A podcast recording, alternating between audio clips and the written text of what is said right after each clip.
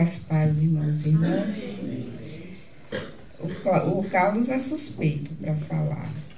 Meu companheiro de jornada, de desafios, um amigo querido, porque a gente briga junto, chora, a gente tem cada briga que vocês nem imaginam. A impressão que tem é que a gente não vai se falar nunca mais. Aí no momento seguinte a gente é, se perdoa e está de volta a amizade que é sólida e que vem de Deus mesmo. Agradeço também a Deus pela tua vida, Carlos. E de fato é um desafio, é um desafio viver a vida cristã. É um desafio viver nesse mundo que é um mundo desafiador em todos os sentidos, em todos os aspectos. Portanto, eu queria começar dizendo para vocês que eu estou cansada, muito cansada. Acordei nesta manhã querendo ficar na cama. Acordei hoje dizendo: por que, que eu tenho que levantar? Por que, que eu tenho que ir para a igreja? Por que, que eu tenho que, é, que respirar? Por que, que eu tenho que viver? Você também tem esse sentimento? Você acordou assim hoje? Eu vi a mãe olhando para o filho ali, falando. Ah. Todo dia eu ouvi. Nós estamos cansados. Mas eu não acordei assim, não. Eu só queria provocar você. E, e o Espírito Santo de Deus é tão poderoso e tão bom que todos os, os atos deste culto até aqui têm convergido para a palavra.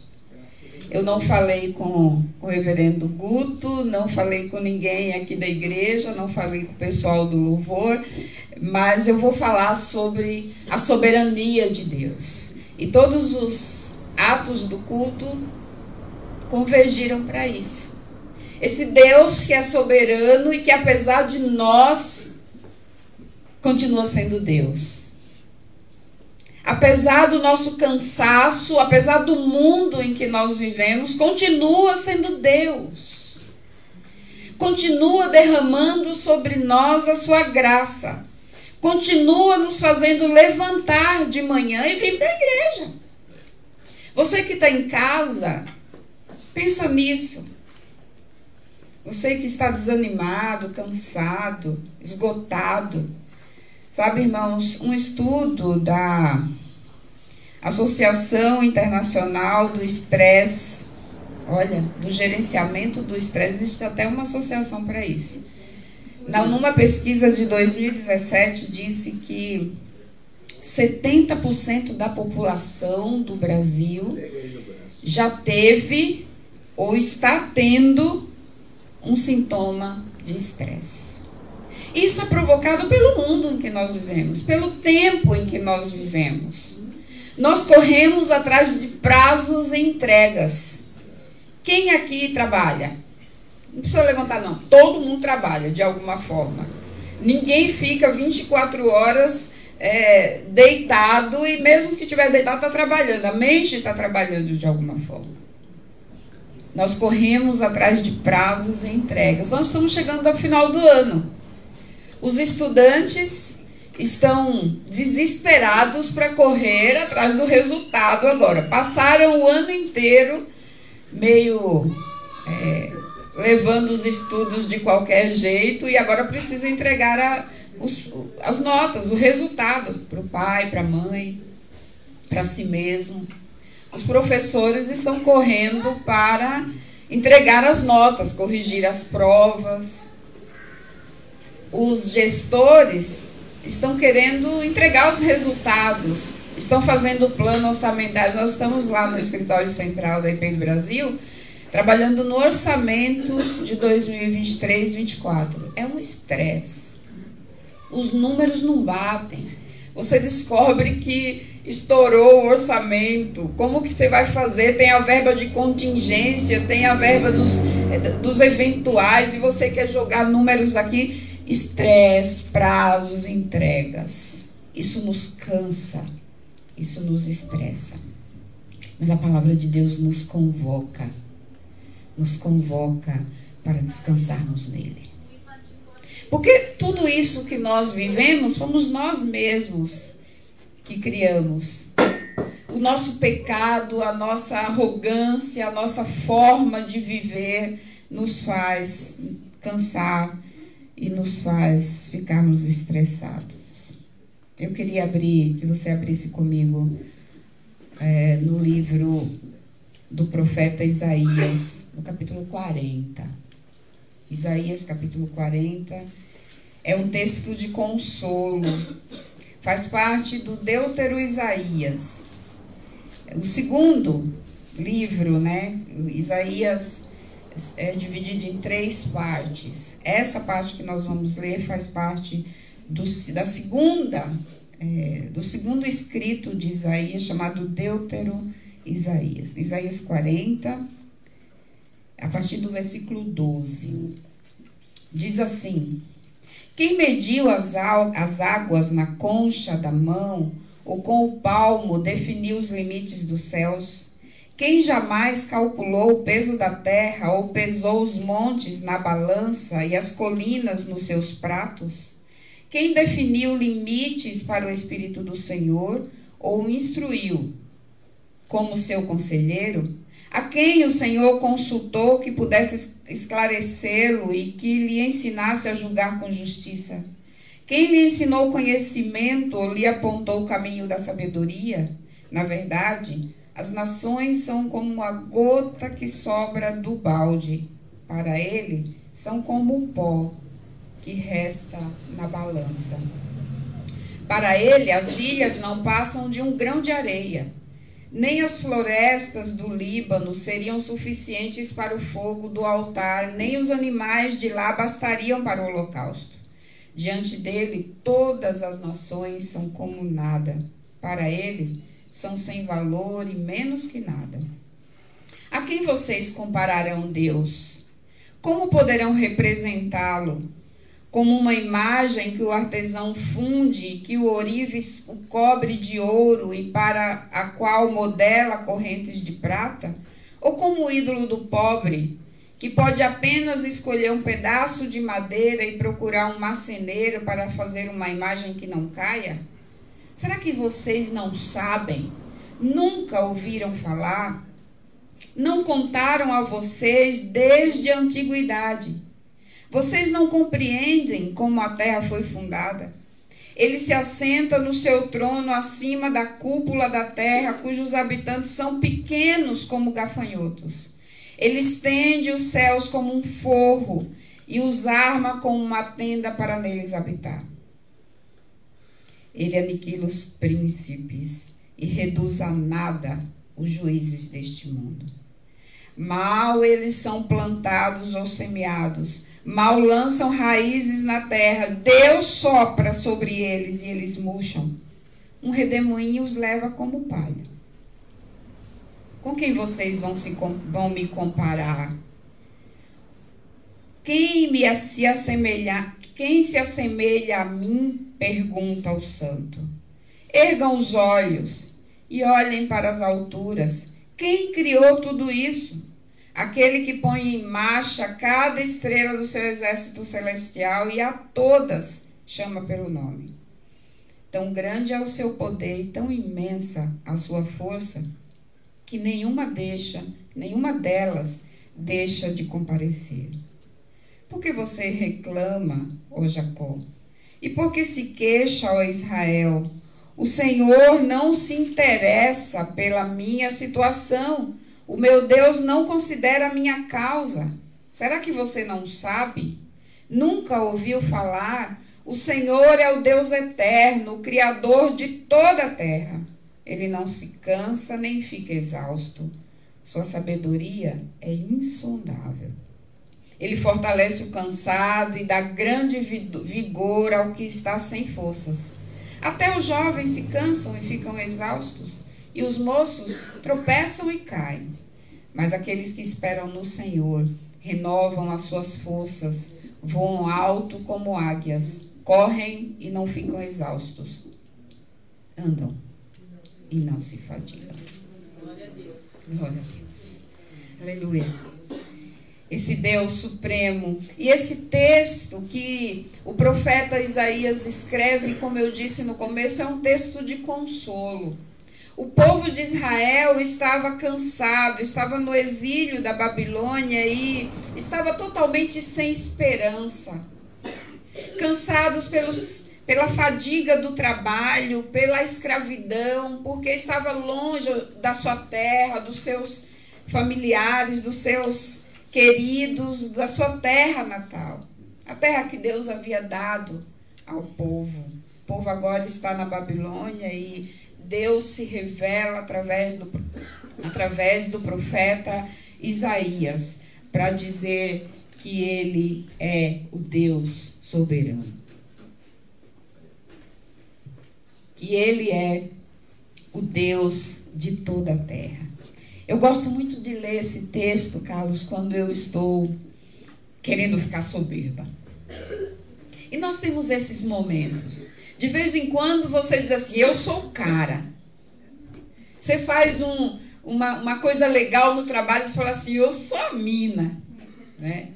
E aí você quer se sobrepor às outras pessoas, você quer se, se colocar acima das outras pessoas, e esses elogios são perigosos.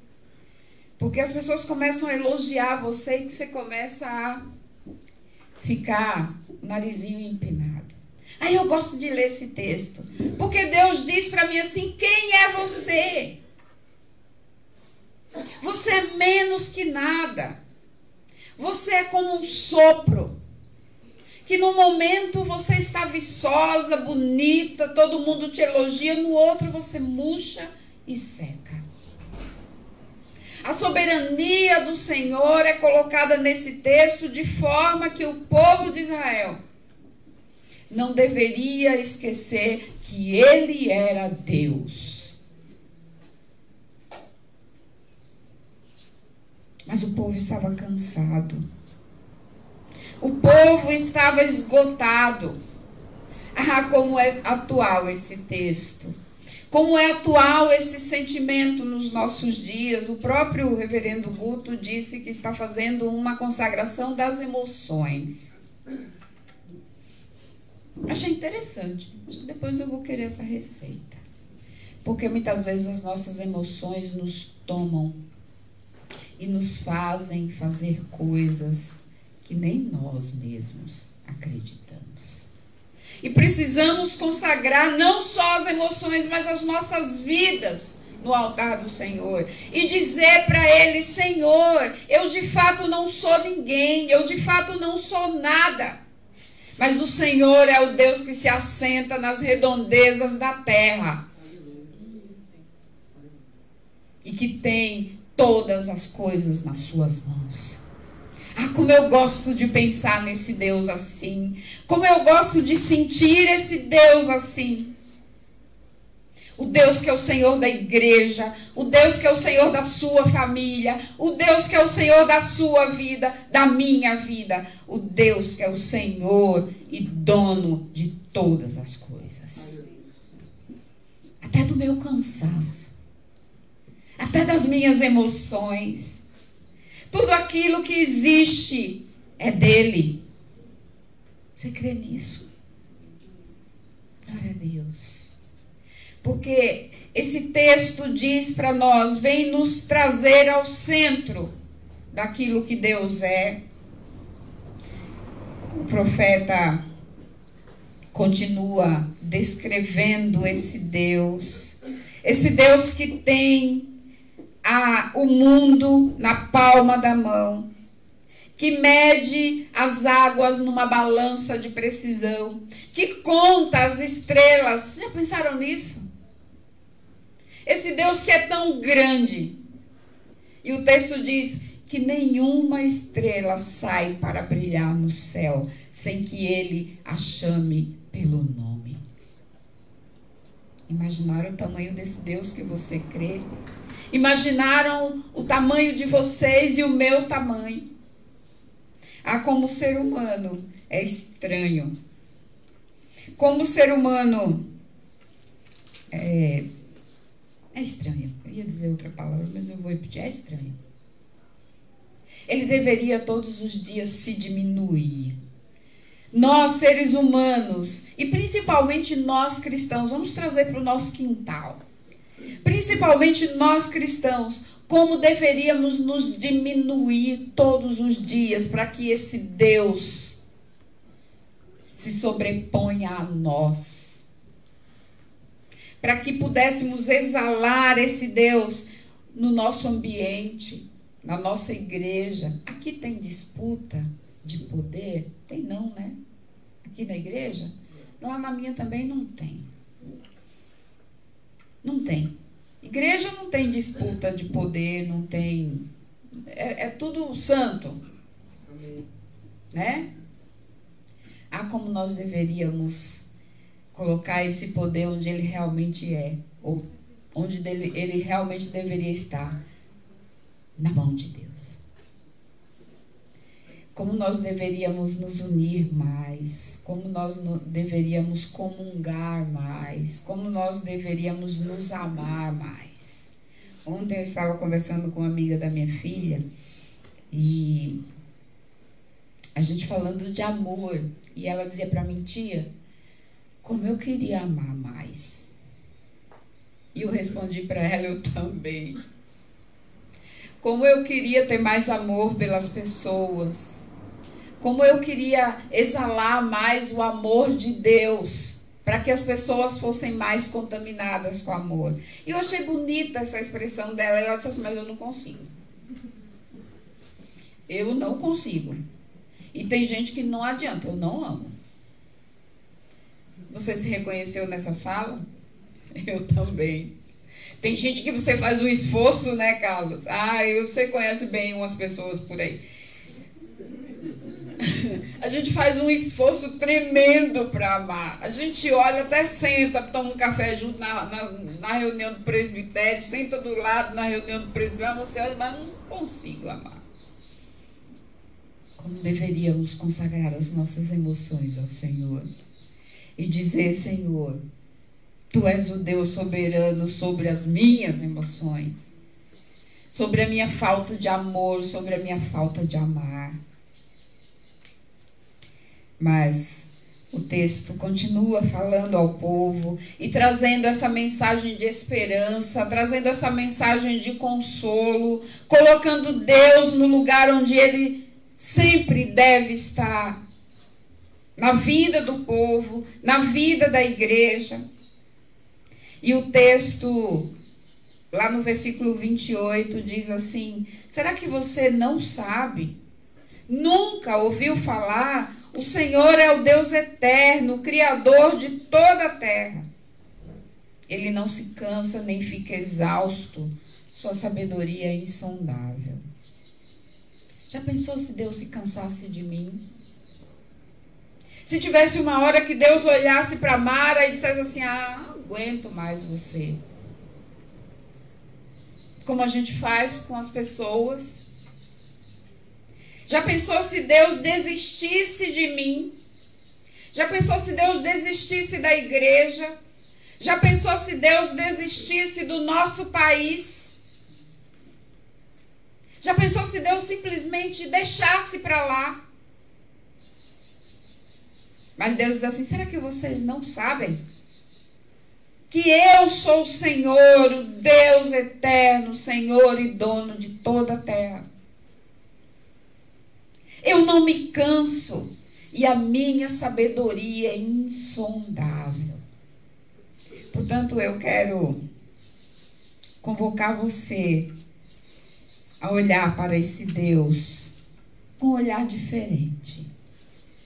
O olhar de que você não é nada, eu não sou nada, mas esse Deus é soberano.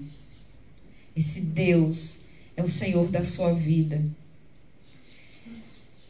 O versículo 29 continua dizendo: Ele fortalece o cansado e dá grande vigor ao que está sem forças. Essa é uma mensagem de esperança para nós. Nesse mundo pós-pandemia, nesse mundo em que as guerras estão acontecendo guerras entre países e guerras entre pessoas eu vim agora é, da minha casa, eu moro na Lapa, e várias vias interditadas, várias manifestações. As pessoas estão insatisfeitas, as pessoas estão é, desesperançosas. Mas que a igreja seja esse lugar de conforto, que a igreja seja esse lugar de esperança, porque aqui Deus atua na minha vida e na sua vida, é o lugar da ação de Deus. É na minha história, na sua história. E é através das nossas vidas que nós, ou que este Deus atua no mundo. Atua na nossa cidade, no nosso país, no mundo. É através de nós. Então nós precisamos, como disse a Thaís, amiga da minha filha, exalar esse amor. Precisamos demonstrar a paz. A paz que excede todo o entendimento humano. É hora de nos colocarmos na mão desse Deus soberano. É hora de voltarmos as nossas vidas e os nossos olhos para esse Deus que tem a terra na palma da mão. É hora de colocar, ou de colocarmos a nossa desesperança, o nosso cansaço, a nossa exaustão de final de ano nas mãos de Deus. Até os jovens se cansam e ficam exaustos. Há um tempo atrás, pouco tempo, saiu uma pesquisa da quantidade de jovens com um nível altíssimo de depressão. Os jovens, adolescentes, a gente não está falando de jovens de 25, de 20 anos, nós estamos falando de adolescentes de 11, 12, 13 anos, com depressão, estressados, cansados. E a palavra de Deus também tem uma palavra para eles. Até os jovens se cansam e ficam exaustos, e os moços tropeçam e caem. E aí o versículo 31 fecha com chave de ouro esse texto. Mas os que esperam no Senhor renovam as suas forças. Esperança de Deus para nós. Promessa de Deus para nossa vida. Promessa de Deus para a vida da igreja. Promessa de Deus para a vida de todos aqueles que esperam no Senhor. Mas os que esperam no Senhor renovam as suas forças, e o texto continua dizendo: voam alto como águias, correm e não ficam exaustos, andam e não se cansam. Você crê nessa promessa de Deus? Receba essa promessa de Deus para sua vida. Você que está exausto. Nós estamos no dia 6 de novembro. E às vezes, de fato, a gente não quer acordar, não quer levantar, não quer trabalhar, não quer concluir o que a gente está fazendo. Espere no Senhor. Ele renova as nossas forças. Ele nos faz levantar de onde estamos, desse lugar de cansaço, de exaustão, de estresse, de depressão, e nos levanta e ele diz assim: o texto diz, e vocês voam alto como águias.